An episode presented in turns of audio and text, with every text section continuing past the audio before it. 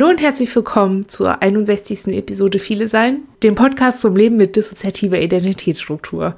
Ich bin Hanna Rosenblatt und spreche hier mit René.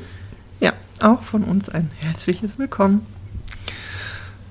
Ja, ähm, unser frohes Neues. Hm? Gesundes Neues. Frohes Neues. Ähm, wir haben neulich gelesen Mary Everything. Das fanden wir cool. Einfach alles äh, für gut fanden wir super. Passte. Wir tun uns mit gesundes Neues so ein bisschen schwer. Und nein, das hat gar nichts mit unserer Diagnose zu tun. Ja, ich kenne auch niemanden, der gesundes Neues wünscht. Also. Ja. Okay, es ist auf ja. jeden Fall der erste Podcast in dem neuen Kalenderjahr. Ja. Ja. Ja, umreiß das mal bitte. Ähm, Genauer. Dann kommen wir nicht so ins Schwafeln vielleicht. Ja. Also die Idee für den Podcast heute ist die Verbindung oder der, der, der Draufblick auf für uns quasi, naja, wir fassen jetzt mal an, das zusammen unter zehn Jahre Therapie, traumabedingte Therapie und dann kommt ähm, sowas wie in unserem Fall die Krebsdiagnose. Ähm, ja, bringt es was, vorher schon so Therapie, viel Therapie gemacht zu haben? Was ändert das grundsätzlich? Ähm, wir haben uns allerdings neulich ja auch, siehst jetzt schwafeln wir schon los, ja eh lange darüber unterhalten, dass sich im Laufe der Jahre einfach auch manches verändert und Perspektiven sich verändern oder wechseln oder neu dazukommen. Mhm. Genau. Und wir dachten, wir ergänzen das mit euch durch eure Seite zum Thema. Mhm. Ich habe nach unserem Gespräch darüber nachgedacht, ob mh, mm, wenn einem, einem oder einer was während einer Therapie passiert, das überhaupt nichts mit der Erkrankung, während der man in Therapie ist, zu tun hat, ob man sich dann zwischendrin wieder die Frage stellen muss, ob man therapiefähig ist. Echt? Mhm. Weil wir waren es definitiv nicht. Bei uns ist es ja die Autismusdiagnose gewesen nach 15 Jahren in Traumatherapie, beziehungsweise in überhaupt so psychiatrischen Kontexten.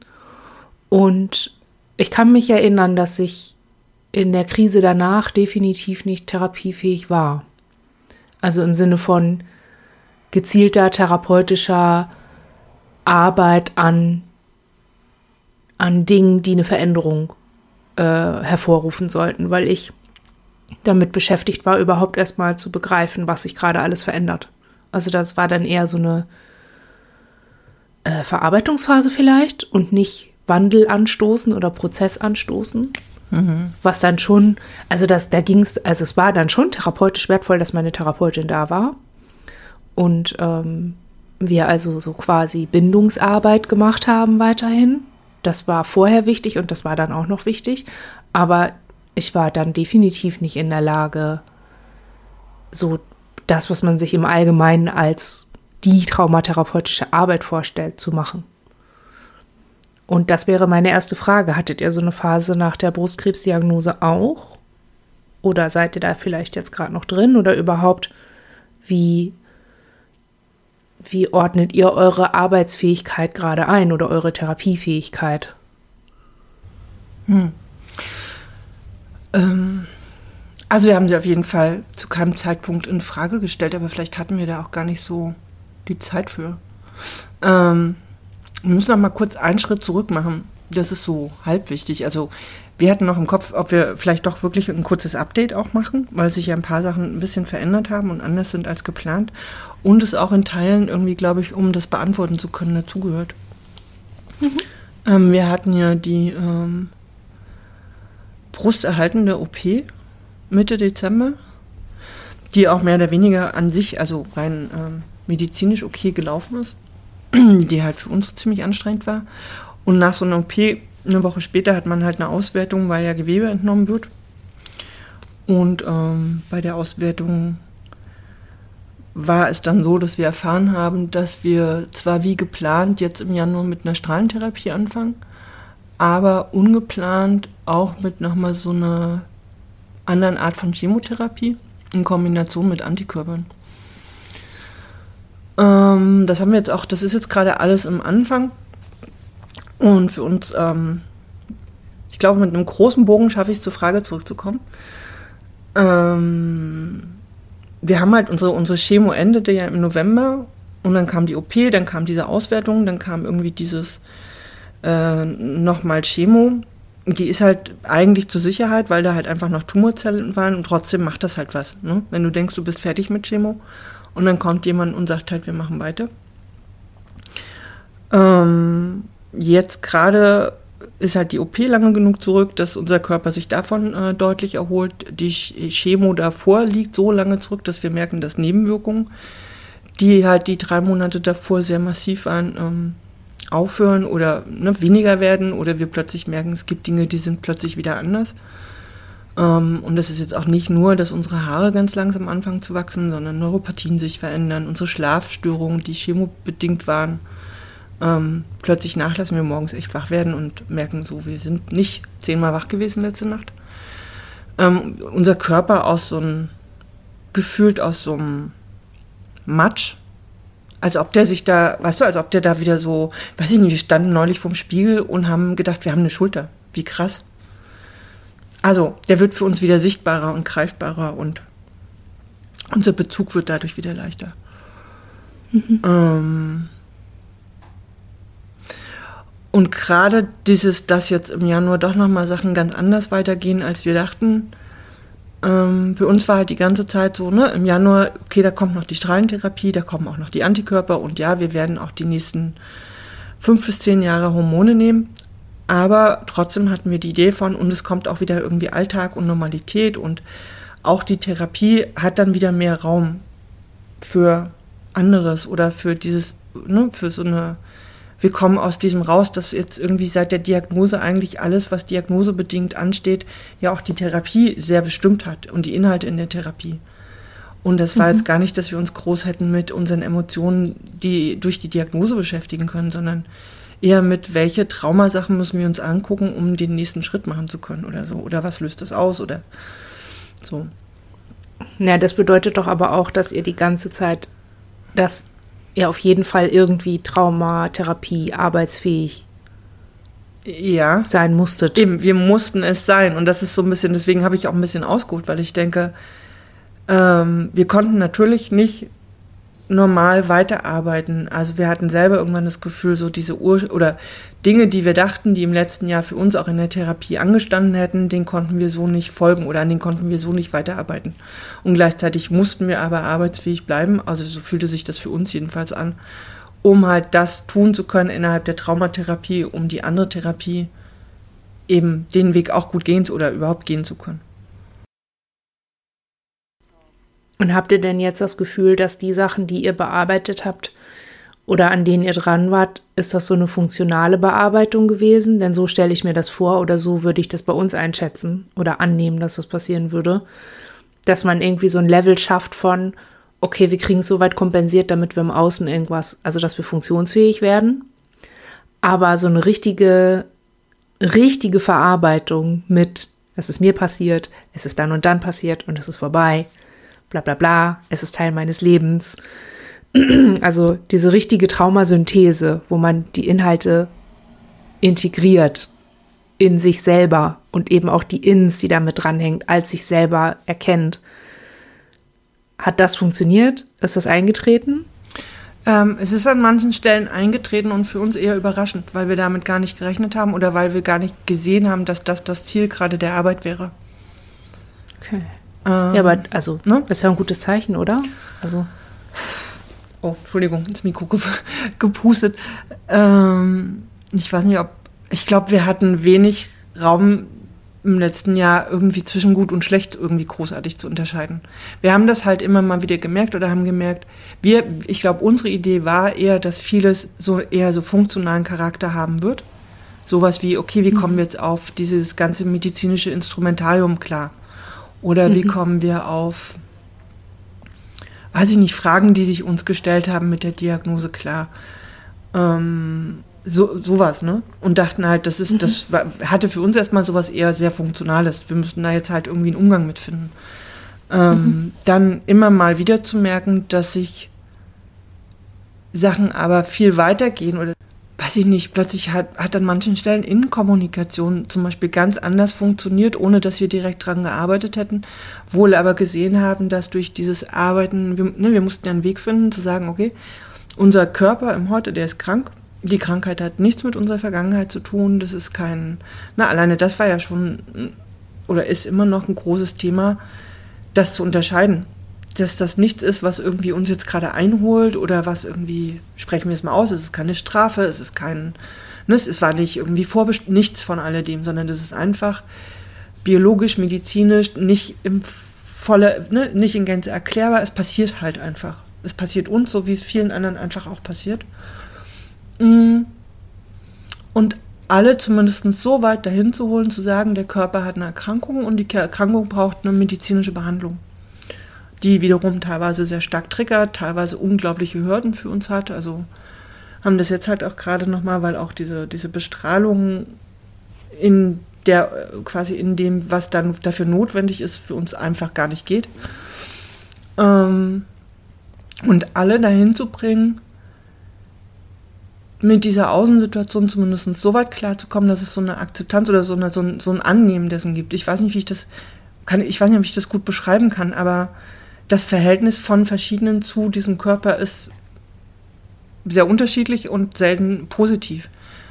Ähm, und dadurch ist aber, glaube ich, so eine Trennung entstanden oder so eine, so eine Unterscheidung zwischen der Körper heute, der krank ist, und eigene Erfahrungen, die irgendwann gemacht wurden, die auch mit Körpererfahrung zu tun haben, aber eben nicht mit diesem Körper, der gerade krank ist.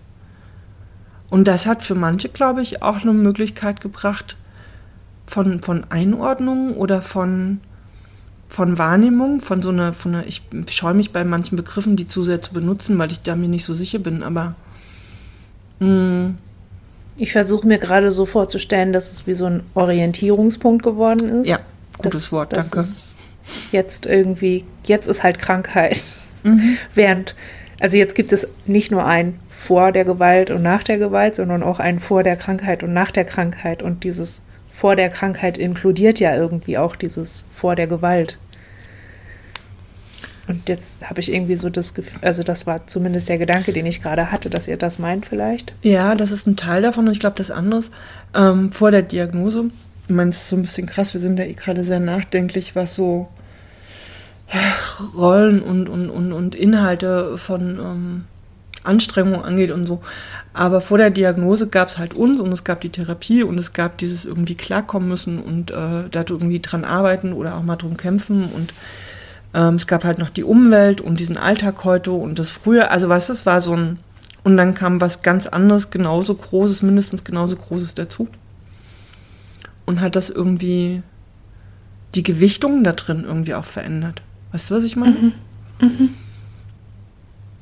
Und ich will, ne, also es gibt noch ganz, ganz viel, wo wir das Gefühl haben, da hat mir keine Zeit, das irgendwie auch nur zu bearbeiten, beziehungsweise irgendwie aufzuarbeiten oder so.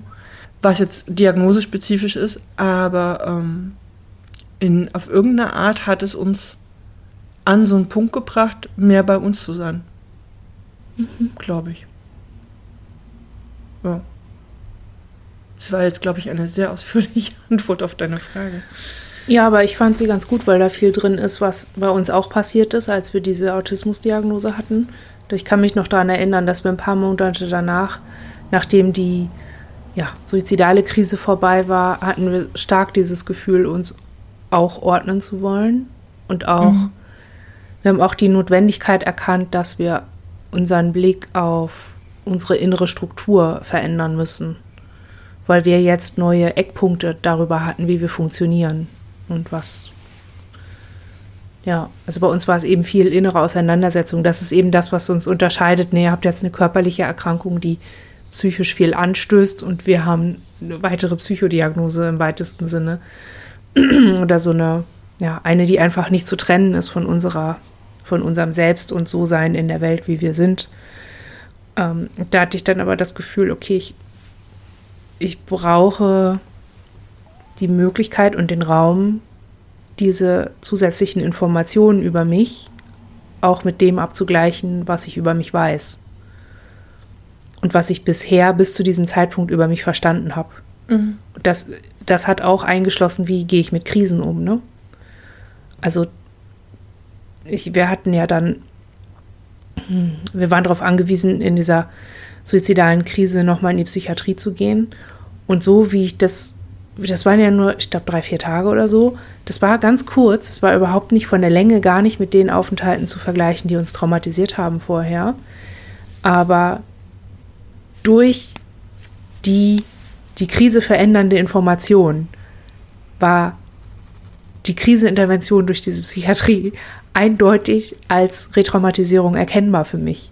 Und aber also das Bewusstsein darüber war ein völlig anderes, weil ich zu dem Zeitpunkt einfach schon was verstanden hatte, was ich dann nicht, ja, was mir mhm. einfach geholfen hat, das zu erkennen. Also es hat schon in der Situation, obwohl ich noch gar nichts verarbeitet und geordnet hatte, hat es mir schon geholfen zu erkennen, ah, hier passiert eine Wiederholung, obwohl ich nicht genau weiß, warum genau und was in welchen Aspekten und wer macht und was macht was bei wem und wie und bla bla bla.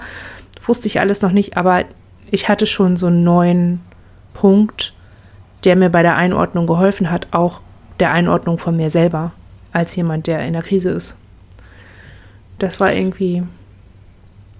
Ja, ja. Das, das ist so ein bisschen Krass. der Moment, den ich vorhin halt auch meinte. Ich habe gerade nochmal überlegt, ob man das besser umschreiben könnte. Ähm, ich glaube, ich kann ja mal das Wort Narrativ benutzen. Vorher war das Narrativ halt, ich bin Opfer von Gewalt, ich bin traumatisiert, ich mache Traumatherapie, um mit dem Außen klarzukommen. Und es hat so eine eigene Dynamik. Ach echt? Finde ich. Also, warte mal, ich muss gerade. Eure Erzählung über euch war wirklich, ich mache Traumatherapie, um mit dem Außen klarzukommen? Oder mit uns selber oder mit allem. Auf jeden Fall halt so ein Klarkommen. Ja. So. Okay, alles klar. Ähm, okay. Und ich finde das spannend, dass eben auch ihr sagt, dass die oder du, dass diese Situation in der Psychiatrie für dich schon in dem Moment trotzdem diesen Moment auch hatte, dich selbst anders in Verhältnis zu dieser in dem Moment bestehenden Umwelt zu setzen und zu sagen, okay, hier passiert was, das ist retraumatisierend und daraus ja auch letztlich Konsequenzen zu ziehen. Mhm. Und das ja. ist das, ne, das ist der Moment, den ich gerade nicht gut beschreiben konnte, aber den wir schon auch ein Stück weit zu erleben. Da ist was dazugekommen und es hat für uns was verändert in diesem, ja, in dieser Selbstwahrnehmung auch im Bezug zu unserem Alltag oder zu unserem Außenumwelt-Dings. Ja. Genau, und ich hatte das erwähnt, weil der Stichpunkt da ist ja die Integration des Bewusstseins über die Erkrankung oder ne, darüber, was die Diagnose meint. Und das wird ja oft so groß gedacht. Also da, da geht es dann häufig um Identifikation, so, ne? Bin ich jetzt Brustkrebspatient oder bin ich komplex traumatisiert? Und für uns war das, bin ich jetzt Autistin oder bin ich viele? Und ich hatte das erst tatsächlich so als zwei getrennte Dinge verstanden und hatte das noch gar nicht so in mir integriert wie heute, wo ich sage, ich bin komplex traumatisierte Autistin, die sich als viele erlebt.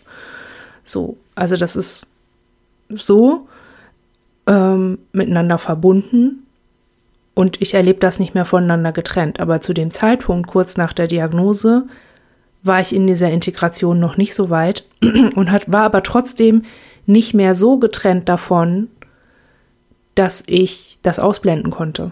Und das fand ich ganz interessant, dass das dann eben doch, obwohl, obwohl man es noch gar nicht richtig geordnet hat, obwohl man selber irgendwie, ich weiß noch, dass ich zu der Zeit irgendwie ganz stark in so Traumawahrheiten gesteckt habe und ganz, ich war einfach total überfordert und es ging mir einfach total schlecht und ich habe keine Ordnung darin gefunden. Und hatte ja auch kein Behandlungsstatut, das mich da so durchge... Also ihr erlebt das natürlich, also ihr habt ja schon ein paar Mal gesagt, dass das sehr einengt ist und dass es euch die Wahlfreiheit nimmt und so. Und trotz allem habt ihr ja quasi dadurch eine Führung. Also, ne, es ist irgendwie klar, so jetzt gibt es diese Behandlung und jenes und bla bla bla und dann musst du da hingehen und dieses über dich ergehen lassen und mhm. so weiter. Aber das war bei uns ja nicht. Das war, das war so, äh, ja, also das ist bei jedem unterschiedlich und das muss man halt irgendwie verknusen. ohne dass, ohne dass jemand einem hätte sagen oder uns hätte sagen können, ja, das macht man so und so. Also diese mentale Integration dessen ist ja keine, ist nicht so eine konkrete Handlung wie eine medizinische Behandlung. Ja, ich habe da auch eine Frage zu. Ich würde die auch gleich, glaube ich, gerne stellen gleich. Ähm, ich nur noch ein Gedanke. Also was, was wir bedenkenswert oder was, was uns nachdenklich macht, wie über im Laufe der Jahre so eine Dynamik entsteht, wo Therapie natürlich unglaublich wichtig ist und teilweise hart und kämpft und an sich einfach auch echt harte Arbeit. Ähm, und die in so einem bestimmten Alltag stattfindet, der dann irgendwie sich teilweise auch verändert, bestenfalls auf eine positive Art. Aber es bleibt immer so eine Anstrengung drin und es ist für uns wie so ein Gummiband, das immer länger und immer dicker wird. Und dann tritt eine Situation ein, die das notwendig macht, aus dieser Dynamik rauszutreten. Oder die die einfach äh, in Frage stellt, weil es gar nicht mehr so an sich geht.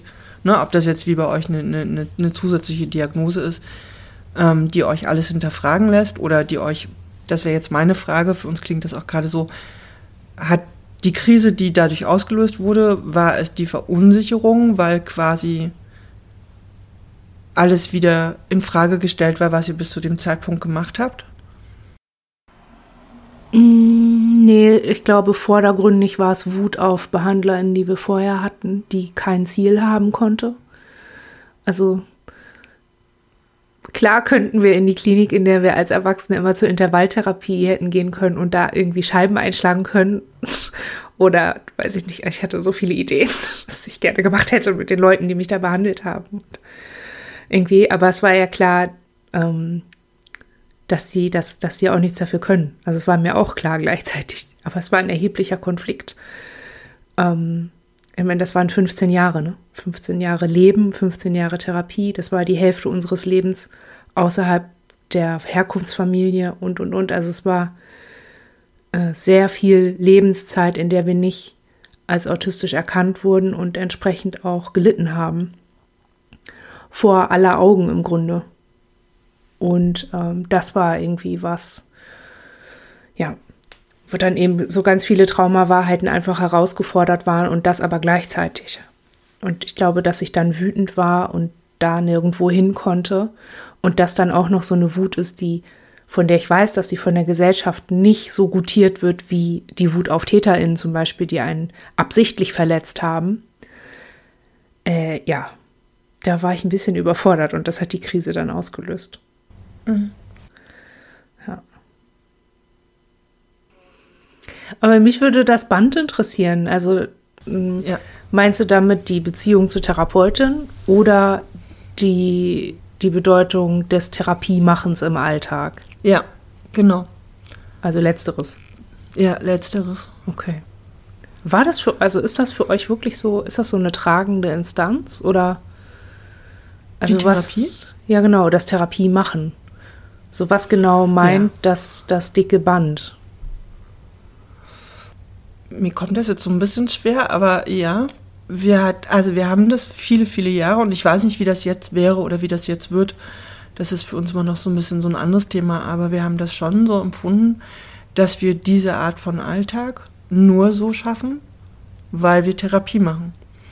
Ähm, das hat einerseits damit zu tun, wir sind, wir sind im Alltag wirklich hochfunktional und ähm, wollen, also würden jetzt sagen, wollen das in Teilen auch so, weil wir die Dinge, die wir damit erreichen oder die wir damit tun, auch wollen. Ähm, andererseits sind wir uns auch relativ sicher, selbst wenn wir das alles wegnehmen würden, ne, sowas wie Job oder keine Ahnung, einige andere Sachen, die wir jetzt auch mit funktional dafür sein müssen und ähm, einige Sachen einfach auf die Reihe bekommen müssen. Ähm, selbst wenn wir die lassen würden, würde es uns nicht besser gehen oder anders oder so oder nicht gut ähm, weil viele Sachen sich für uns irgendwie so aufdrängen oder wir die gar nicht, ne? Also klar, wir können die versuchen zu ignorieren, aber auch da haben wir gelernt, das funktioniert halt nicht. Irgendwann ähm, bricht das dann doch irgendwie durch oder wir, wir haben einfach die Kraft nicht mehr dafür, so zu tun, als ob alles super wäre, obwohl, keine Ahnung, irgendein Datum ist oder irgendwelche körperlichen Sachen sind oder wir irgendwie seit Tagen oder seit Nächten irgendwelche Flashbacks haben. Deswegen haben wir das schon so empfunden, als wir, wir müssen. Wir brauchen, wir brauchen die therapeutische Arbeit, um beides parallel machen zu können. Ich glaube, das ist die beste, also die passendste Formulierung, wenn wir, wir können, es geht nicht eins von beiden. Aber wenn wir beides wollen, dann brauchen wir da parallel eben auch die therapeutische Arbeit. Hm, das eine, weil wir das Gefühl haben, wir können jetzt aber auch nicht irgendwie Therapie machen und quasi darauf warten, andere Dinge zu tun. Also das löst bei uns einfach so, ein, so eine Ohnmacht aus. Das geht nicht. Das konnten wir uns irgendwann vor ein paar Jahren einfach nicht mehr vorstellen. Und wir können aber auch nicht ähm, alle anderen Dinge tun und nicht therapeutisch an Dingen arbeiten, von denen wir wissen, dass sie unglaublich kräftezehrend sind in unserem Alltag. Ich finde schon, das macht so ein. Es klingt ehrlich gesagt ein bisschen wie Abhängigkeit. Ja, das. ja, nee. Also nicht im Sinne von, ihr funktioniert gar nicht, wenn ihr Therapie macht, sondern so, ich habe gerade dran gedacht, ähm, ja, wie, wie man über eine Krücke nachdenkt. Also mhm. gibt ja, oder einen Rollstuhl, wenn man eigentlich laufen kann. Ja, so. nicht man, ne, bei Also das ist halt einfach, entschuldige, das ist für manche mhm. Leute, die, äh, manche Leute können einfach eine bestimmte Strecke alleine laufen und dann halt auf einmal nicht mehr. So, das ist einfach so. Und dann ist ein Rollstuhl zu benutzen die schlauste Möglichkeit, um dennoch von A nach B zu kommen oder über den Punkt der eigenen Möglichkeiten hinaus einfach dahin zu kommen, wo man will. Und so stelle ich mir das gerade vor. Ja, und das stimmt letztlich auch so. Ich bin jetzt halt bei Abhängigkeit, das ist so ein Wort, das ja. ich zumindest echt ein bisschen zusammen. ja, ich weiß. Ähm, und dachte gerade, aber eigentlich ist es in anderen Worten ja das, was ich vorhin auch meinte. Ähm, das ist halt was, was wir und ich glaube, das wird selten in Frage gestellt oder hinterfragt. Diese, diese, diese, diese Mischung aus, ich habe endlich eine therapeutische Begleitung gefunden, eine Person, mit der ich wirklich arbeiten kann, die entweder bezahlt wird oder die ich selber bezahle oder wie auch immer. Ähm, ich meine, alleine dahin zu kommen, ist ja für viele schon so dermaßen anstrengend, dass wenn man dann da ist, man ja nicht hinterfragt, ist das jetzt der richtige Moment. Mhm. Weil man weiß, vor zwei Jahren, als ich angefangen habe zu suchen, wäre es auch der richtige Moment gewesen. Jetzt habe ich endlich jemanden, Jetzt mache ich das natürlich auch in dem Moment, weil jetzt, ne, jetzt geht es ja. halt gerade. Ja. Ähm, dann fängt halt so ein Prozess an, der halt unglaublich komplex ist. Also alleine, wenn ich überlege, also wir, ne, wir können heute noch sagen, selbst mit unserer aktuellen therapeutischen Begleitung arbeiten wir seit einigen Jahren und merken, es gibt immer noch Sachen, die wir miteinander verstehen oder wo wir plötzlich, oder nein, was heißt plötzlich ist gut, also wo wir merken, in uns hat sich Dinge verändert, wir können anders arbeiten, wir können Themen uns anders ansehen, wir haben, weiß ich nicht, das wird jetzt so ausführlich, aber ne, also es, gibt, es unterliegt der Veränderung. Und wo wir sogar noch sagen müssen, ähm, dieser therapeutische Prozess ist halt nichts, wo wir sagen können, okay, ne, wir haben jetzt irgendwie, keine Ahnung, Stunde, die, die ersten fünf Stunden durch. Ich habe jetzt hier mal einen Plan, das sind die Ziele, das sind die Schritte und dann und dann sind wir fertig. Funktioniert ja nicht. Und daraus entsteht ja so ein, das greift so ineinander. Ne? Es gibt die Möglichkeit, ähm, es gibt ein Gegenüber, das passt auch, es gibt ein gutes Arbeiten. Es werden Sachen aufgemacht, die du ja so auch nicht aufmachen würdest. Ähm, dir geht es mit manchen Sachen ziemlich scheiße, du merkst aber auch an manchen Punkten, ähm, da passiert was. Ich meine, weiß ich nicht, alleine zu verstehen, wie, wie oft wir im Alltag dissoziieren da kann man, ne, da, das ist jetzt sowas, da kann ich gar nicht sagen, ist das gut oder schlecht, das nachvollziehen zu können. Aber das reicht ja nicht. Das heißt, du, du verstehst diesen einen Punkt und dann kommen ja aus diesem Punkt, entwickeln sich ja lauter neue. Mhm. Ähm, und unsere Entscheidung war eben zum Beispiel währenddessen weiter arbeiten zu gehen. Um, auch mit allem, was das an Belastung bringt. Und dadurch entsteht für mich sowas von, das bedingt sich irgendwie alles oder man hinterfragt das ja auch gar nicht, weil wie will man es denn hinter, ne, welchen Punkt da drin willst du denn hinterfragen? Also machst du. Und dann entsteht letztlich sowas, wo du jetzt letztlich auch berechtigterweise von außen sagst, klingt irgendwie auch nach Abhängigkeit. Ist es in einer bestimmten Form auch. Ich habe auch keine Ahnung, ob das anders geht. Also gibt es die Möglichkeit, und ich meine jetzt nicht sowas wie, boah, jetzt haben wir hier irgendwie fünf Jahre gut gearbeitet, lassen Sie uns mal eine Pause machen. Ja, das ja aber es ist ja auch immer, wie man Abhängigkeit denkt. Ne? Diabetiker ja, sind auch abhängig von Insulin. Nein, ich weiß, aber ne, es gibt ja auch die Möglichkeit, ähm, aber das ist, das ist für uns sowas, das sehen wir, das haben wir schon immer kritisch gesehen. Wie funktioniert Zusammenarbeit in diesem, ne, wie oft wird das angeguckt? Das wird in den meisten therapeutischen Beziehungen nicht angeguckt was heißt denn, ich bin die therapeutische Begleitung, was heißt denn, ich bin die, die oder wir sind die Klientin oder das, ne, das, ähm, die, die Person, die zu begleiten ist. Wie, was, also, in welchen Therapien wird denn wirklich zwischendurch mal so ein Break gemacht und geguckt, wie ist denn unser Miteinander gerade, wie interagieren wir miteinander, worauf beruht das, welche Abhängigkeiten gibt es vielleicht auch, gibt es dann Veränderungsbedarf oder einen Veränderungswunsch oder gibt es vielleicht sogar, ne, gibt Sachen, die wir zusammen verändern könnten. Das, was wir alle kennen, ist Therapeutinnen, die entweder unausgesprochen oder sogar ausgesprochen andeuten, sie können jetzt nicht mehr irgendwelche Einschränkungen oder die Krankenkasse, die sagt, wir bezahlen das jetzt nicht mehr. Mhm. Das ist unsere Art dessen, wie Therapieprozesse meistens enden. Und es ist schrecklich. So, und also so, deswegen finden wir, ähm, vielleicht ist das ja auch, ist glaube ich auch ein eigenes Thema, sich darauf, ne, damit zu gucken. Aber was wir halt jetzt gemerkt haben mit der Diagnose, kam was total Unerwartetes, was für uns einfach unglaublich viel plötzlich verändert hat. Und für euch ja letztlich auch. Nur, dass ich glaube, ne, wir hören oder es ist einfach so, die Autismusdiagnose für euch damals, wir würden jetzt sagen, viel Verunsicherndes ausgelöst hat und viel Infragestellendes und so. Bei Brustkrebs war es jetzt, es gab ja von außen ein medizinisches System, mit dem wir plötzlich konfrontiert waren mhm. und mit dem wir uns auseinandersetzen konnten, mussten. Wir mussten ja jetzt nicht rausfinden, wie ist das behandelbar. Das, das war total klar. Ja. Ne, wir mussten ja für uns nur rausfinden, wie können wir mit der Behandlung, die notwendig ist, mitgehen und Schritt halten und umgehen. Mhm. Mhm. Was ja auch viel Unsicherheit erstmal brachte. Also ich erinnere an die ersten auch, das hattet ihr auch, in, als wir das erste Mal hier im Podcast drüber geredet haben, ging es auch viel um Unsicherheiten, um so Fragen, ja. ne, schaffe ich das? Wie kriegen wir das hin? Wie ja, und das? Fünf, fünf Schritte weiter müssen wir nach wie vor sagen, es gibt da, ne, es gibt keine Literatur dazu oder so, aber ähm, beschäftigt dich einfach kaum jemand damit. Aber es beschäftigt dich meiner Meinung nach ja sowieso sehr wenig Menschen damit, was kommt denn eigentlich nach dem großen Traumatherapie mega Boom. ich kann das nicht anders, ne? Aber guckst dir an, die ganzen Fachbücher, die hören alle da auf, wo man mittendrin ist im Rummachen da drin. ja. Oder kennst du ein Trauma, Komplextrauma-Buch, was sowas wie sich damit beschäftigt, was ist denn nach zehn Jahren? Das finden wir ja. zum Beispiel ganz spannend jetzt. Ähm, also, auch wenn wir jetzt nochmal in der Chemo sind, ähm, ist es ja trotzdem so, wir haben auch ein Dreivierteljahr Akuttherapie hinter uns. Ähm, wir sind gerade oder wir haben ähm, tatsächlich Vernetzungsmöglichkeiten gefunden. Wir haben andere nicht-binäre, queere, auch trans, auch äh, nicht weiße Personen gefunden, die sich, ähm, die halt ein Netzwerk aufgebaut haben, in das wir, zu, ne, wo wir dann jetzt Kontakt haben und auch im Austausch sind. Und dann wird zum Beispiel klar, wir haben uns neulich mit jemandem unterhalten, die ist seit drei Jahren aus der Akuttherapie raus.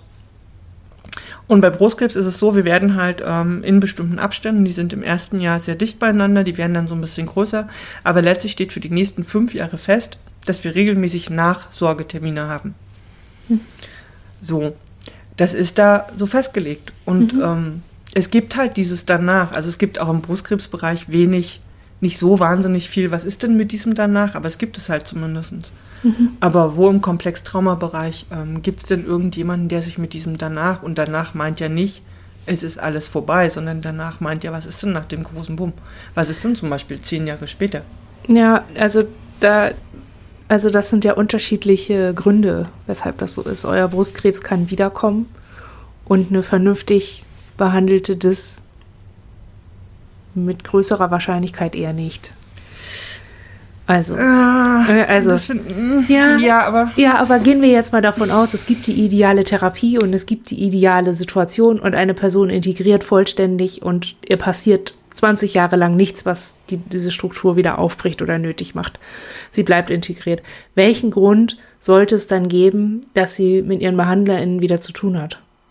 Also ich glaube, dass ähm. es damit zu tun hat. Plus, ähm, es ist ja vielleicht auch ein bisschen so, dass ähm, der Grund, da, äh, der Grund dafür, dass man sich nach dieser Traumadiagnose oder so nicht damit befasst, ist, dass das kein diagnostiziertes Leben ist. Das ist ja das Grundproblem. Diagnostiziert wird ja nur die Abweichung und das Kranke. Und behandelt wird auch nur die Abweichung und das Kranke, weil es ja kontrolliert werden soll. Aber das gesunde, heile, also das, was man sich für das nach einer Behandlung wünscht, das wird natürlich nicht diagnostiziert. Und deswegen wird es nicht besprochen. Das ist so denke ich mal. Ja, ja, da ich, da ist aber zum Beispiel mein Problem damit. Und das meinte ich auch gerade mit diesem Vergleich. Mit Brustkrebs ist klar, das Narrativ von Brustkrebs, das ist vielen Außenstehenden nicht so klar, aber für Betroffene geht das ja weiter. Du hast ja nicht, das keine abgeschlossene Erkrankung, die dann mit Tag, weiß ich nicht, XY plötzlich wieder aufhört. Ja, aber Sondern vielleicht das ist das klar. für manche so, oder? Nein. Also, Ähm, nein, tatsächlich nicht. Also kein, keine Person, die eine, eine, eine, zum Beispiel eine Krebsdiagnose hat. Also es gibt so Begriffe wie krebsfrei, zum Beispiel. ja, Gibt oder noch nennen sich auch andere manche Begriffe. Survivor. Ähm, so weil das Cancer? Überleben von der akut diagnostizierten Krebserkrankung, klar. Also so, aber ähm, es bleibt fair für alle. Ähm, diese, diese, da, was Teil deiner, deiner, deiner weitergehenden Biografie sein wird, ist die Möglichkeit, wieder zu erkranken, ein Rezidiv zu bekommen. Ähm, mit unterschiedlichen Wahrscheinlichkeiten, Metastasen, also so, da gibt es viele, viele Abstufungen. Das aber, was ich vorhin meinte, ist, es gibt halt eine, die Krankheit hört nicht zu einem Moment Moment X einfach nur auf. Ich glaube, das ist vielleicht manchen, die nicht davon betroffen sind, nicht so klar. Oder die kriegen mal mit, ja, da ist eine Nachsorgeuntersuchung. Ähm, aber für Betroffene selber ist das, äh, ist das ein bisschen anders. Und das finde ich halt ist, ähm, ich meinte mit, äh, Trau mit im Traumabereich jetzt auch nicht, also jetzt ist unser Ziel jetzt auch nicht ähm, vordergründig eine, eine, eine, abgeschlossene Heilungssituation mit Integration. Ähm, aber ich glaube zum Beispiel, dass in den, also was, was ich kritisiere, ist tatsächlich, dass sich Traumatherapie nicht damit beschäftigt. Also, dass es gibt auch diesen, diesen Akut, quasi dieses Akut-Ding von, da ist jetzt Handlungsbedarf. Mhm. Ich finde es schon krass zu sagen, was heißt denn eine, Heil, eine Heilung, eine Integration, ein Abschluss? Ja klar, ein Abschluss von, dass eine bestimmte Symptomatik nicht mehr in dieser Form so belastend ist, dass es einen Handlungsbedarf gibt. Aber das Narrativ, zum Beispiel komplexe Gewalt erfahren zu haben, das bleibt ja. Ja, aber das würde ich nicht als Teil meiner Diagnose sehen. Also es hat meine Diagnose bedingt oder äh, quasi hervorgebracht, produziert. Aber ich möchte, ich für mich möchte auf keinen Fall zehn Jahre nach meiner Behandlung, nach Behandlungsende, bitte noch weiter behandelt werden wie jemand mit DIS. Nee, darum geht es Oder als. Gewaltopfer. Sondern ich, Hm. ich möchte als ich behandelt werden. Oder und dann auch, also so die Vorstellung, ähm, auch für immer oder ja weit übers Behandlungsende, übers ne, konkrete Behandlungsende hinaus als kranke Person behandelt und gedacht zu werden, das auf gar keinen Fall. Nee, auf gar keinen Fall. Das sehe ich auch so. Ich glaube, nur für uns ist es so, dass was wir in Frage stellen ist, und das sehen wir als einen Teil dieser, dieser, dieser Dynamik auch, die erkrankte Person. Also nicht, das bist nicht du mit einer Belastungsreaktion, ich fasse das jetzt mal irgendwie in diesem einen Wort zusammen, auf Erfahrungen, die du gemacht hast. Woraus vielleicht eine Diagnose entsteht, wo, woraus ein Behandlungsbedarf steht, woraus auch akut Krisen entstehen und so weiter. Was wäre denn, wenn man per grundsätzlich sagen würde, das ist eine Person, die hat bestimmte Erfahrungen gemacht, da gibt es jetzt aktuellen Behandlungsbedarf oder da gibt es jetzt aktuell die Möglichkeit, therapeutisch Sachen sich anzuschauen und es geht darüber hinaus. Für mich ist das ein Fehler in diesem Ganzen, dass nicht darüber hinaus weitergedacht wird und dass das auch nirgends vorkommt. Ja, aber was wäre Weil ich das glaube, denn? das ist auch eine Überforderung. Hm? Was wäre das denn? Also ich versuche mir gerade vorzustellen, als, ja, hä? Also, was genau, Ja, äh, was wäre denn, was ist denn unser Bild von dem danach? ja, dass ich wir dann keine Patientin mehr bin und klarkomme. Ja, ich, war- ja, vielleicht ist, ja, vielleicht ist an der Stelle der Unterschied tatsächlich auch unsere, unsere Perspektive darauf, weil mich vordergründig, ich sehe mich nicht vordergründig als Patientin. Also in diesem Ding. Ja, aber Vielleicht du ist das kannst das, nicht ich- also ja, ich verstehe schon, aber du kannst nicht diagnostiziert sein, ohne Patientin zu sein. Das ist, also das ist halt dieser ganze Systemkram, das ist nicht so wirklich voneinander zu trennen. Aber ich gebe dir recht, die Auswirkung der Rolle wird nicht gut beachtet. Also auch über den akuten Zeitraum hinaus. Es macht ja was, Patientin zu sein. Egal in welcher Phase, also auch wenn man Nachsorge hat, ist man Patientin, gerade weil man Nachsorge hat. Ja, und es wird aber als eigenständige Phase letztlich gesehen. Ja. Oder es ist es ja auch. Und es ist spürbar und es gibt aber auch, ähm, es gibt dafür, äh, wie gut auch immer, ähm, quasi einen Plan oder es gibt, ne, es wird thematisiert, dass es diese Phase gibt. So. Und ich finde, das macht einen Unterschied. Und in den Trauma, Komplex-Trauma-Kontexten gibt es das sehr wenig. Es gibt halt immer diese Idee von Zeitpunkt X. Ja, sie reiten in so. den Sonnenuntergang mit ihrer Lebenspartnerin und haben sich einen Ponyhof gekauft. Also ja, auf dem chronischen. Also genau. Ja. Und, das, ne? und ich, ich finde halt, das würde etwas ändern. Oder ähm, ich meine, wir, wir, wir hatten das ja auch miteinander neulich in diesem Gespräch von, natürlich verändert sich in den zehn Jahren was. So, das kommen, es kommen Lebens, neue Lebenserfahrungen dazu, es kommen auch einschneidende Lebenserfahrungen dazu. Ob das jetzt eine Autismusdiagnose ist, eine, eine, eine Krebsdiagnose, irgendwelche anderen Erkrankungen, vielleicht ja auch positive Sachen. Und das ähm, bricht das ja ein Stück weit auf, dass es eben nur diese hochakute, hochbelastete, handlungsbedürftige Lebenssituation gäbe. Ja. Andererseits denke ich irgendwie auch, gerade bei uns war ja war ja sowas Banales wie die Pubertät dazwischen, das Erwachsenwerden. Ähm, was ja auch verändert, wie man sich dann, also wie man ist.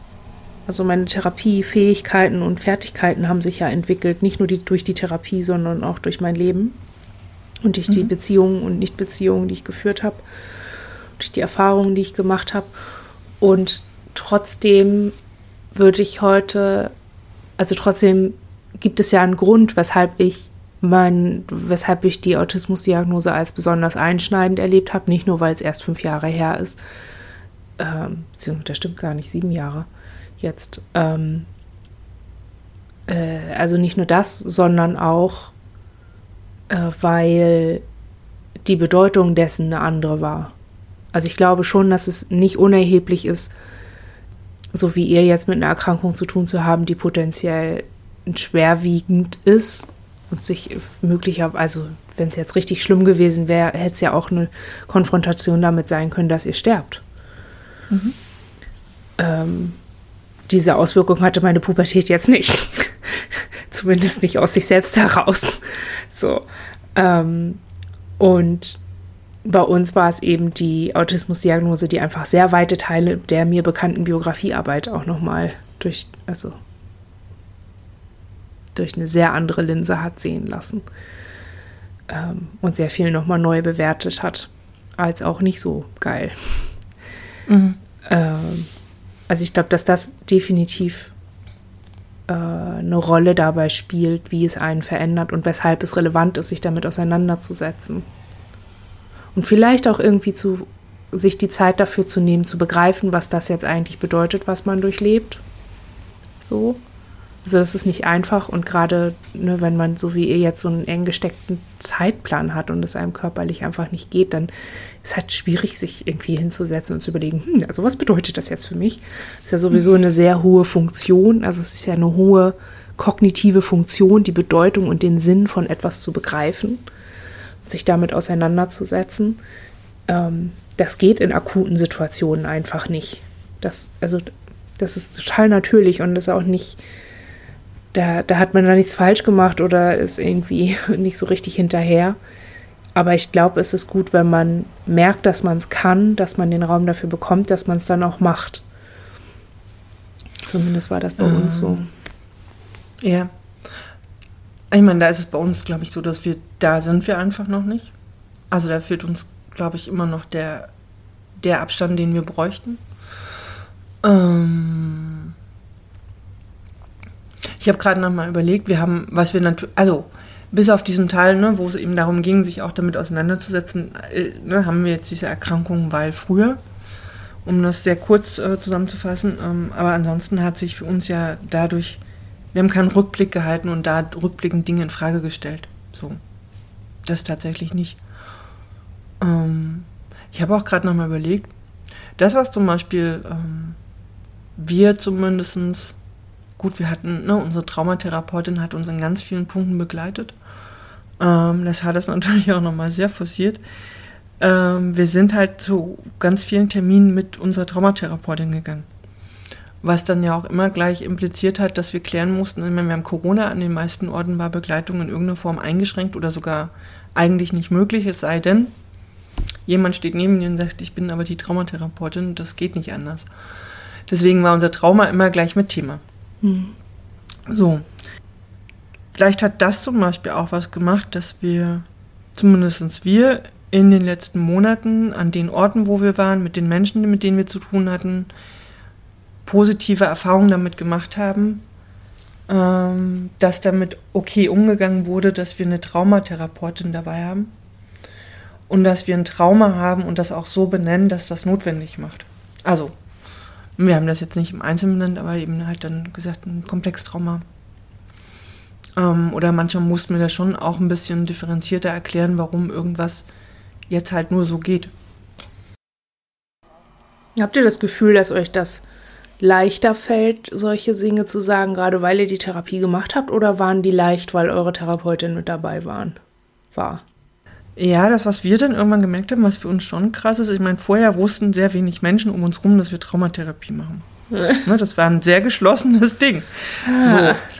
Ähm, jetzt einerseits alle, mit denen wir irgendwie im Rahmen der ganzen Behandlung irgendwie im Kontakt waren, wussten das jetzt natürlich alle so und war auch sichtbar und ich meine, ich weiß es nicht, äh, die war ja auch da, also so und ich meine, es gab echt viele, viele Momente, da war uns das sowas von egal, was andere Leute gerade denken, weil wir so unglaublich froh waren, dass sie quasi da war.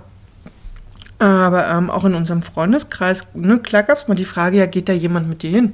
Also auch da gab es Personen, denen gegenüber wir deutlich gesagt haben, ja, es gibt eine Begleitung und das ist in fast allen Fällen unsere Traumatherapeutin. Ähm, auch da zu sagen, ähm, ich habe irgendwas und es gibt eine Person, die und, und, manchmal dann auch noch zu sagen, ja, und ja, das ist notwendig und das hilft mir, das unterstützt mich, das macht mir hier gerade was möglich. Ähm, ich weiß nicht, ob wir viele Phasen hatten, wo es uns so ein bisschen schnurzpiep egal war, ob das Gegenüber uns jetzt für besonders verrückt hält. Um das jetzt so ähm, wir haben aber auch, auch das hat zum Beispiel was gemacht, es nicht mehr so un, unsichtbar sein zu lassen, sondern damit gesehen zu werden und das, ne, wir hatten gar nicht die Energie, großartig darüber nachzudenken, was die andere Person mit der Information jetzt macht. Ja. Und da drin, ich würde ja jetzt nicht sagen, dass wir wahnsinnig selbstbewusst irgendwo hingehen und sagen, ja, guten Tag, das ist super, das können wir gerne machen, aber ich habe ein Trauma. Und deswegen brauche ich folgende Bedingungen. Und andererseits gab es echt viele Situationen, die für uns auf eine okaye Art zumindest vorbereitet oder vor, vorüberlegt waren, weil wir sagen konnten, wir brauchen folgende Bedingungen, damit das so und so funktionieren kann. Mhm. Und das hat natürlich viel mit uns gemacht, weil es uns aus so einem, ich meine, klar, ne? Es ist ähm, sichtbar, wir gehen damit offen um, wir sagen, was wir brauchen, oder jemand anders sagt, was wir brauchen, oder diskutiert vorher mit uns, was wir sagen könnten oder brauchen könnten und sagen sollten. Ähm, und es wird so aufgemacht und es wird so, es ist so unspektakulär eigentlich, oder weißt du, was ich meine? Kriegt ihr das mit dem Krebs andersrum hin auch? Äh, auch hin? Oh Gott, warte mal, kriegt ihr das mit den krebsbedingten Bedarfen, die ihr habt, auch hin? Hm. In Teilen. Also wir kriegen auch das mit dem Trauma jetzt nicht überall hin. Also es gibt so einen Rahmen, ne, in dem wir uns das jetzt ganz gut trauen. Ähm, und ja klar, wenn wir irgendwie, weiß ich nicht, andersrum jetzt irgendwo hin müssen, wo Krebssachen irgendwie wichtig sind oder weiß nicht, wir müssen dringend zum Zahnarzt, müssen da aber auch sagen, wir machen Chemo und kann jetzt hier eigentlich nicht in einem mega vollen Wartezimmer zwei Stunden ohne Gesichtsmaske sitzen oder ich habe Angst, in einen Behandlungsraum zu gehen, wo ich nicht weiß, wer da vorher drin war. Aber es ist nicht, ja, ich ich glaube, das lässt sich nicht voneinander ableiten. Ich drücke mich jetzt mal ein bisschen um die Frage, wenn ich sage, das äh, lässt sich schwer voneinander ableiten.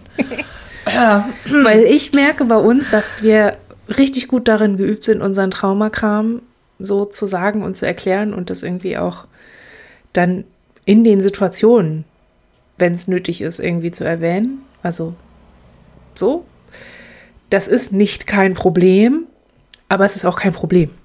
Also es ist nicht es belastet mich nicht doll und ich habe auch nicht dieses, ah, was denken die von mir, wenn die wissen das? Ah.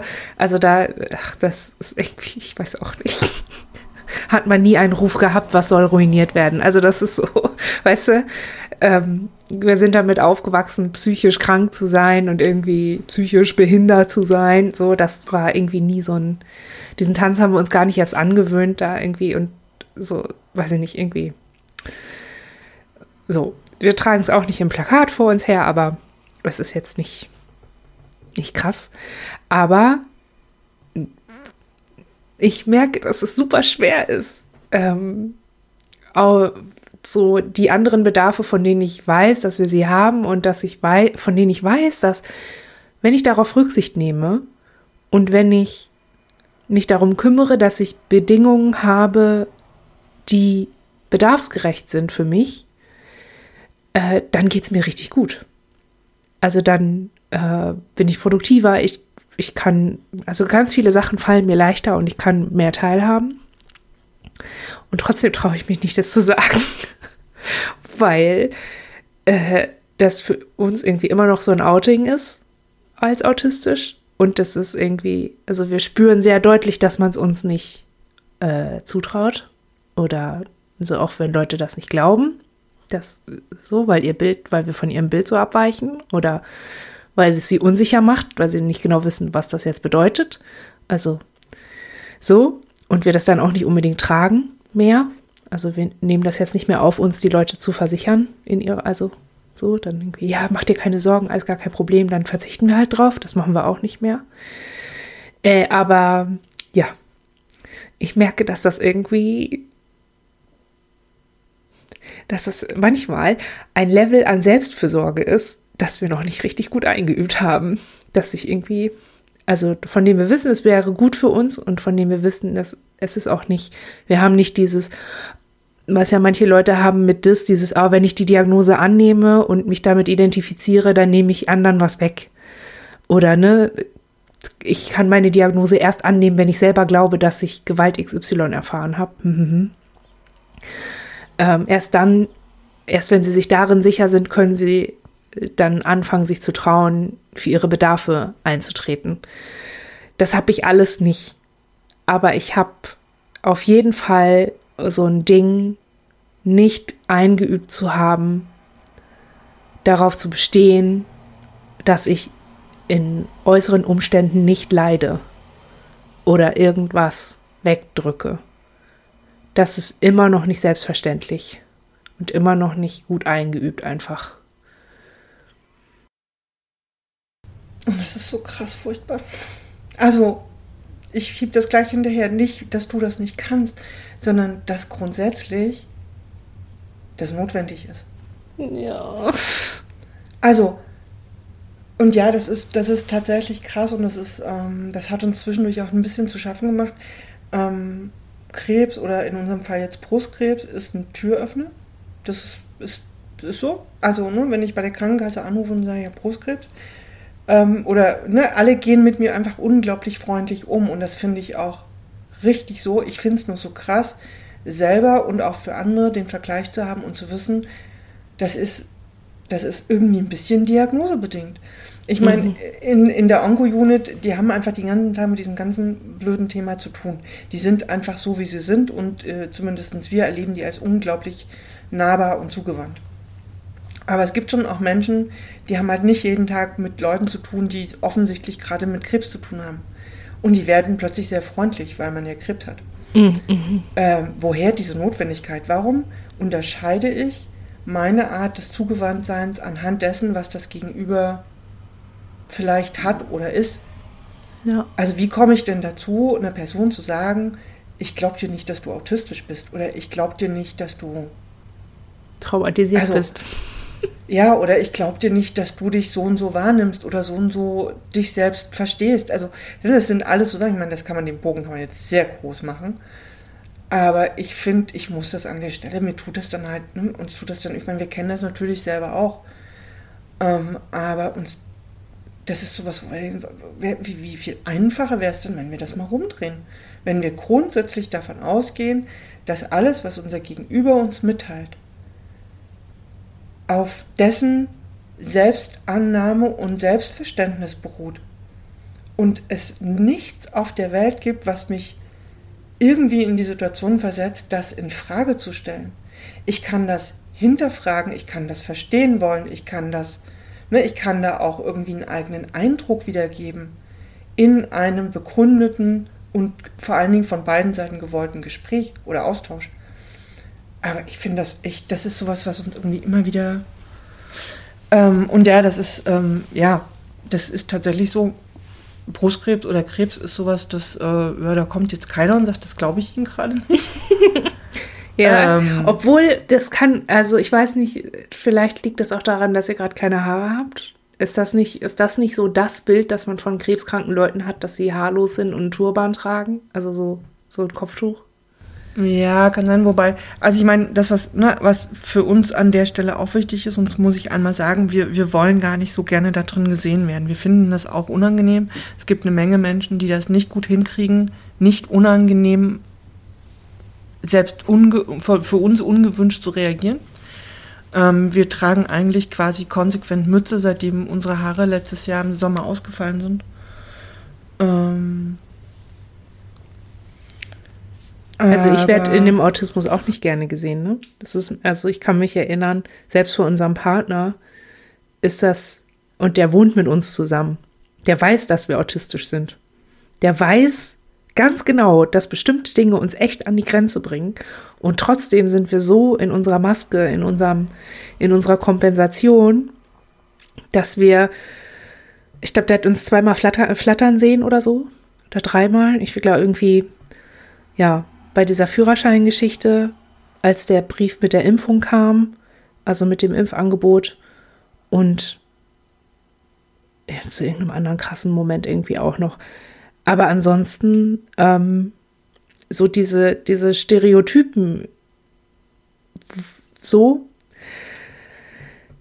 äh, so wollen wir auch nicht gesehen werden. So wollen wir auch als viele nicht gesehen werden. Ne? Es gibt ja auch dieses Klischee vom, von Menschen, die viele sind, die irgendwie erst erwachsen reden und dann ist da ein Kind und so, das ist ja irgendwie, also äh, ich glaube, also, oh Gott, das sind ja so viele verschiedene Töpfe. Also ähm, ich glaube, das eine ist, ähm, man kann Menschen nicht so begegnen, wie du vorgeschlagen hast, mit alles akzeptieren, was die Person einem sagt, weil unsere Gesellschaft nicht so funktioniert. Also so erfahren Leute nicht, dass sie unterschiedlich sind. Das, ich glaube, das kann man erst machen, wenn es wenn es tatsächlich eine Frage der Selbstdefinition ist, wer man ist. Also wenn, wenn wirklich alle sich selber definieren und wenn es keine definierenden Instanzen mehr gibt, wie zum Beispiel Diagnosen und die Klasse, die, die, äh, ja, die Klasse oder die, äh, die rassistische Einordnung oder so. Ich glaube, so, solange es diese, diese Ismen in unserer Gesellschaft gibt, solange ähm, wird es einfach nicht gelten. Und solange wird es das geben, dass Menschen einander aberkennen, wer sie sind und was sie sind und was sie brauchen. Solange wird man sich irgendwie hinstellen und sagen, ich bestimme aber darüber, was ich gewähre und was nicht. Und solange wird es auch Institutionen geben, in denen Freiheiten gewährt oder genommen werden oder nicht. Und ähm, würde trotzdem schon immer mal weitermachen, damit das in Frage zu stellen, ja, ja, ja. Ich weiß halt nur nicht, ob in Frage stellen da reicht. Ne? Man muss es halt ähm, transformieren und das ist aber ein, das ist tatsächlich ein anderer Podcast und also ja. ne? Ähm, und das andere ist in diesem welche Diagnose was ermöglicht. Ich habe ganz oft das Gefühl, dass über die Traumatherapie-Geschichte oder über traumatisiert sein Geschichte, dass da vieles möglich ist, weil Leute Mitleid haben, weil sie relaten können weil jeder irgendwie schon mal was Schwieriges erlebt hat, wenn nicht traumatisch, aber so irgendwie zumindest belastend. Und viele dann oder mehr Leute eben damit so einen Zusammenhang herstellen können, okay, ja, es wäre für mich auch gut, wenn jetzt, wenn ich durch was Schwieriges, Gruseliges oder was, was mich an Schwieriges und Gruseliges erinnert, wenn ich da nicht alleine durch müsste. So, dann, ne, dann könnte ich mir vorstellen, dass das so ein Türöffner ist. Oder bei Krebs, da ist es ja immer dieses, oh Gott, bin ich jetzt, sind das die letzten Monate dieser Person und ich mache sie ihr zur Hölle, indem ich sage, nee, du darfst hier nicht äh, mit deiner Begleitperson rein. So. Ähm, mhm. Also, dass das irgendwie mit einer Rolle spielt. Während es bei meinen autismusbedingten Bedarfen, die greifen ja total stark in so ganz alltägliche Routinen ein. Wenn ich irgendwo hinkomme und die haben, keine Ahnung, zum Beispiel in dem Haus, wo wir Autismustherapie machen, die haben aus Gründen, die mir absolut unerschließlich sind, haben die einen gefliesten Flur und eine sehr hohe Decke. Und die haben da keine, ähm, kein Basotec oder sowas, dass das irgendwie in irgendeiner Form äh, abgefangen wird, dieser Hall. Und ich, ich weiß, dass wenn ich da jetzt hingehen würde und sagen würde, oh, könnt ihr mal irgendwie was machen, dass das hier nicht so halt, so, ähm, dann würde es ja nicht nur um mich gehen. Die würden nicht nur was für mich machen, sondern die würden das ganze Haus ummodeln müssen. So. Und das ist mir ja klar. Also, und da ist für mich der, ähm, der Modus operandi ist dann, okay, in welchem Verhältnis steht dann, steht mein, mein Bedarf zu Umsetzbarkeit? Und das ist, ist, die Entscheidung fällt halt irgendwie immer, ja, ich krieg das schon hin.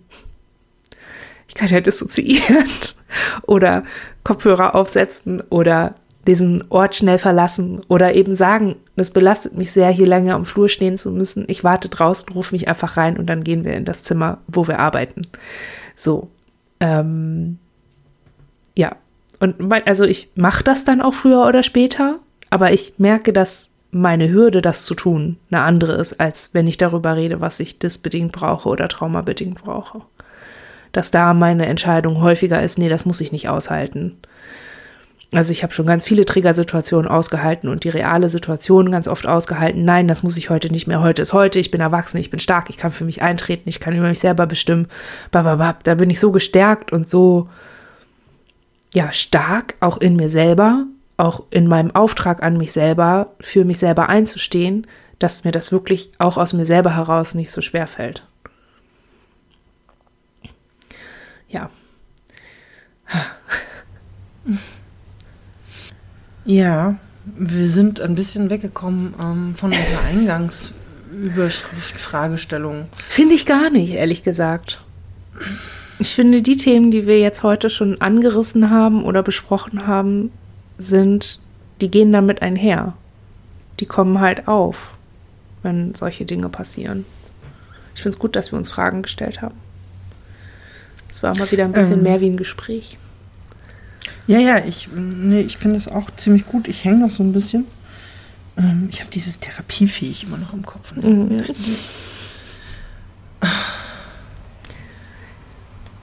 Es ist, es ist ein Begriff, der irgendwie seine Berechtigung hat und der, je nachdem, wer ihn äh, in den Raum wirft oder versucht zu beantworten oder sich selbst zu stellen, ähm, klar. Aber Ne, ich könnte jetzt auch an das, was du gerade gesagt hast, ja anschließen. Naja, ist das jetzt, weil du, ne, bist du damit jetzt therapiefähiger als früher oder so ist es so, aber ach. Kommt auch, das ist auch ein harter Begriff aus so Gutachtergedöns, ne? Das ist so. Ja. Das ist so ein, so ein Wort, das sich jemandem unterstellen würde, der feststellen möchte, ob ich das haben darf. Ob ich mhm. die, ob ich, ob ich genug bin, ob ich fähig genug bin, diese wertvolle Stütze zu haben benutzen. Aber ich glaube tatsächlich, Therapie in jeder Form ist Arbeit. Und ich glaube, für, und ich bin davon überzeugt, dass man für jede Arbeit ein bestimmtes Set an Fähig und Fertigkeiten haben muss. Und das heißt nicht, dass wer nicht therapiefähig ist, keine Therapie haben darf. Aber es bedeutet, dass jemand, der sagt, ich bin nicht therapiefähig oder eingeschränkt therapiefähig, dass die Leute an, angepasste Therapie brauchen. Und darauf nee, wollte ich mit der Frage hinaus. Ja, ja und ich glaube für uns, ähm, das ist ja dann vielleicht auch ein ganz guter Abschluss, ähm, wie, natürlich haben wir weiter therapeutisch gearbeitet und wir haben ja auch mehrfach gesagt, wir mussten das, oder für uns fühlt, ähm, wir empfinden das auch als, wir mussten das auch tun. Und wir hatten aber, oder haben einfach andere Themen. Wir haben auch teilweise andere Perspektiven, auch welche, die wir uns so jetzt nicht ausgesucht haben, die aber gerade notwendig sind. Ähm, und wir können manches weniger in die Arbeit einbeziehen, was vielleicht sogar dringend notwendig wäre, weil da gerade kein Raum für ist. Und andere Sachen spielen gerade, nehmen gerade viel Raum ein, obwohl wir die uns jetzt ne, nicht aussuchen würden als Thema. Mhm. Und trotzdem haben wir therapeutisch gearbeitet und für uns auch mit vielen verschiedenen hm, ich scheue mich, also ich mag das Wort jetzt nicht nehmen, positiven Entwicklungen daraus. Oh Gott, das ist ein ganz blöder Satz, aber weißt du, was ich meine? Nee. Ähm, also ohne therapeutische Begleitung und auch ohne therapeutische Vorarbeit wäre diese ganze Zeit, die letzten Monate für uns sehr anders gelaufen. Ja. Unglaublich, noch viel mehr kräftezehrender und ähm, ich meine, das hat auch eine Menge Auswirkungen, da haben wir jetzt gar nicht großartig drüber geredet, wo wir merken, so, ne, da, da ist auch einiges, da, auch das gilt es dann irgendwann wieder so ein bisschen äh, abzuarbeiten oder zu gucken, wie, ne, wie können wir das für uns auch wieder so ein bisschen da wieder rausfinden. Also für uns ist Dissoziation gerade ein Riesenthema.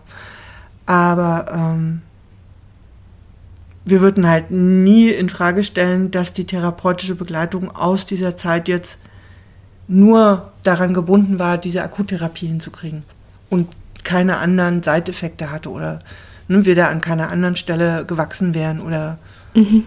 Erfahrungen gemacht hätten, die viel, viel, die, die weiter, weiter über die eigentliche Akuttherapie oder die Situation, für die wir da Traumabearbeitung zum Beispiel machen mussten, nicht hinausgegangen wären. So. Mhm. Mm, uns lässt es halt wirklich ähm, in Frage stellen, ob nicht grundsätzlich das, ne, das, was ich auch vorhin hatte, das wichtig ist, nicht therapeutische Arbeit zu unterbrechen oder abzubrechen, weil, weiß ich nicht, man findet, die, die Zeit ist vorbei oder die Stunden werden nicht mehr finanziert, sondern manchmal einfach sich das anzugucken. Was tut man da, warum tut man das und soll das so gerade weitergehen? Also ich weiß auch nicht, ob immer eine, eine, eine Diagnose, eine zusätzliche oder irgendeine, irgendeine ein Einschnitt, sowas wie, ne, zum Beispiel in Diagnose, ob das immer notwendig sein sollte oder ob man sich das nicht vielleicht mal, also ob es nicht auch so Sinn macht, sich das immer mal wieder anzugucken. Mhm. Ich weiß nicht, geht das jetzt so fürs Ende? Mhm. Hm, machen wir Schluss, oder? Ja, machen für wir heute. mal Schluss für heute. War schön mit euch. Ja, danke gleichfalls. Bis zum nächsten Mal. Oder haben wir jetzt Hausmeisterei vergessen? Nö. Gut, dann heute ohne Hausmeisterei. Bis zum nächsten Mal. Tschüss. Tschüss.